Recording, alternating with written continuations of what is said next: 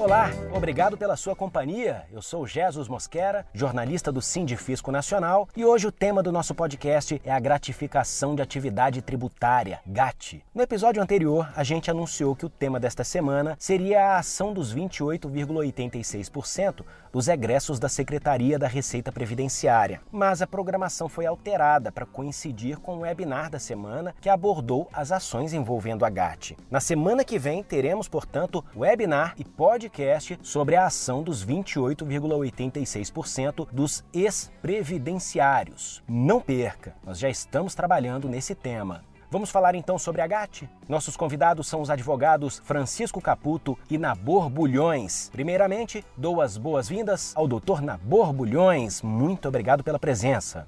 Prazer muito grande de participar desse podcast, caro Jesus, mais ainda na companhia desse eminente advogado e amigo que é o Dr. Francisco Caputo. Doutor Francisco, seja muito bem-vindo e obrigado por aceitar nosso convite.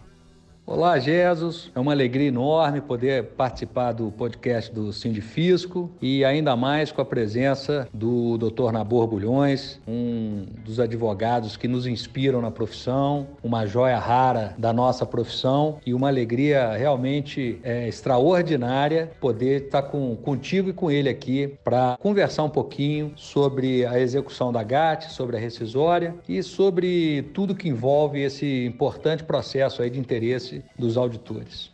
Doutor Francisco, por que as execuções das ações da GAT foram, vamos dizer assim, pulverizadas?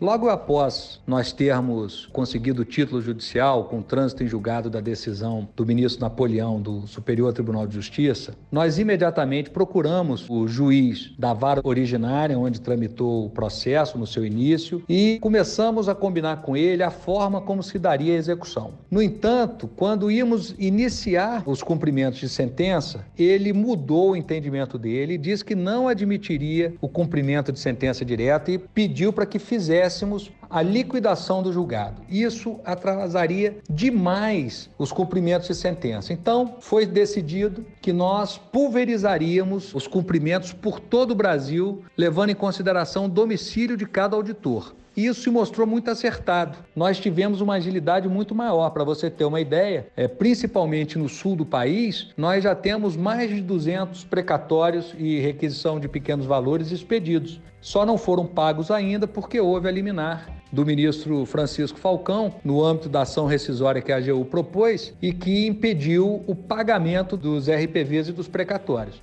Sobre essa ação rescisória que o Dr. Francisco citou, eu converso agora com o Dr. Nabor, que é quem está cuidando dessa parte. Dr. Nabor, qual é a situação da ação rescisória proposta pela AGU? Quanto a isso, uh, sabem os auditores fiscais da Receita Federal do Brasil que a União pretende, com a ação rescisória, desconstituir a coisa julgada consubstanciada na decisão com que o Superior Tribunal de Justiça reconheceu e declarou a natureza vencimental da GAT. Alega a União que a decisão do STJ teria violado de forma manifesta normas jurídicas, bem como teria violado o princípio do nebis in idem, já que os auditores receberiam em duplicidade o mesmo benefício. Para impressionar o tribunal, a União trouxe a informação de que haveria ainda uma execução extremamente onerosa para os cofres públicos, já que alcançaria a casa dos bilhões de reais. O relator se deixou impressionar no primeiro momento por essa linha de argumentação e concedeu tutela provisória de urgência em caráter incidental para suspender os pagamentos dos precatórios decorrentes da coisa julgada. E qual foi a resposta do Sindifisco? O Sinfisco Nacional, com meu patrocínio, em seguida ingressou com portentosa contestação em que mostra e demonstra que a pretensão da União é manifestamente inviável, formal e materialmente formalmente, porque incide na espécie a súmula 343 do Supremo Tribunal Federal, que não permite rescisória num contexto em que nas instâncias ordinárias tem havido controvérsia em torno da aplicação do direito. Em segundo lugar, a ação seria manifestamente improcedente, porque o Superior Tribunal de Justiça decidiu a matéria à luz da lei e dos princípios, e mais ainda com base em precedente do próprio tribunal, que já reconhecera ter a GAT natureza vencimento fundamental. O relator também se disse, após a contestação, muito impressionado com os fundamentos da defesa do Sinifisco Nacional e prometeu agilizar a tramitação da ação rescisória para um julgamento no segundo semestre deste ano. Aproveitando o gancho, eu volto com o Dr. Francisco. Sendo a ação rescisória resolvida a favor do filiado ainda no segundo semestre desse ano, como o Dr. Nabor falou, a gente já consegue a inscrição em precatório no ano que vem? Nós já temos vários precatórios e RPVs expedidos e não fosse essa liminar, alguns, muitos já estariam inclusive pagos. E a nossa expectativa então é que tão logo seja julgada a rescisória, os processos que estão parados voltem a andar, os precatórios e RPVs que já estão aguardando pagamento sejam pagos, os associados podem ter absoluta segurança que já em julho do ano que vem a gente já vai ter muitos precatórios inscritos e muitos já pagos inclusive, se Deus quiser.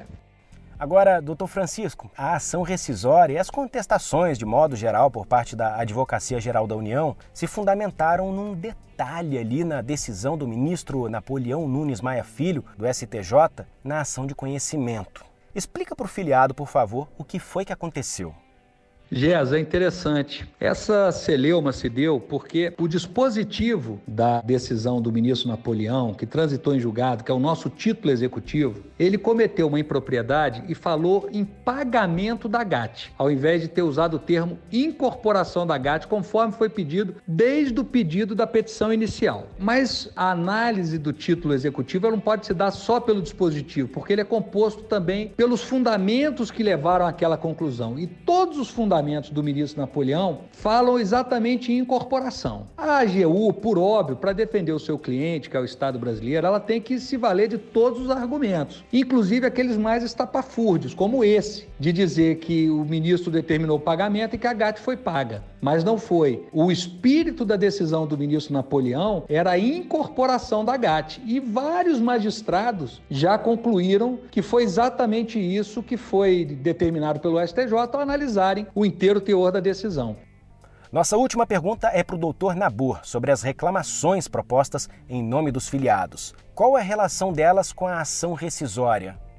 A pergunta é absolutamente relevante e pertinente. É que existe uma relação de conexidade entre a ação rescisória e a reclamação. Através da ação rescisória, a União pretende haver a desconstituição do título executivo. Já na reclamação, temos uma situação correlata. Contra decisões com que alguns tribunais regionais federais entenderam que o título executivo não tinha aquela significação pretendida pelos auditores em seus pedidos de cumprimento de sentença ou de execução do julgado, contra essas decisões foram interpostas reclamações que se encontram com o mesmo relator que proferiu a decisão transitada em julgado, no caso, o eminente ministro Napoleão Nunes Maia Filho. Os se eventualmente a reclamação do sindifisco fosse julgada improcedente, isso teria um efeito desconstitutivo do título, muito semelhante ao que ocorreria com a ação rescisória. Portanto, as reclamações também são relevantes estimamos nós que elas devam ser acolhidas para que se resguarde a autoridade e eficácia da decisão proferida pelo Superior Tribunal de Justiça.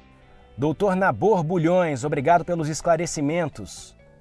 Caro Jesus, eu é que agradeço a oportunidade de poder me comunicar diretamente com os evidentes membros da diretoria do Cinefisco Nacional e com os beneficiários da ação, os beneficiários do título executivo, que são os auditores fiscais da Receita Federal do Brasil. E ainda um grande prazer em poder participar do podcast com meu grande amigo e eminente advogado Francisco Caputo. Doutor Francisco Caputo, obrigado pela participação em nosso podcast. Eu que agradeço, Jesus, a oportunidade de participar desse enriquecedor podcast e dizer que foi mais uma vez uma honra estar ao lado do Dr. Nabor nesse momento e poder, junto com ele, estar lutando pelos interesses de toda a categoria dos auditores da Receita Federal do Brasil. Agradeço também a você que nos ouviu. Até o próximo episódio. Tchau!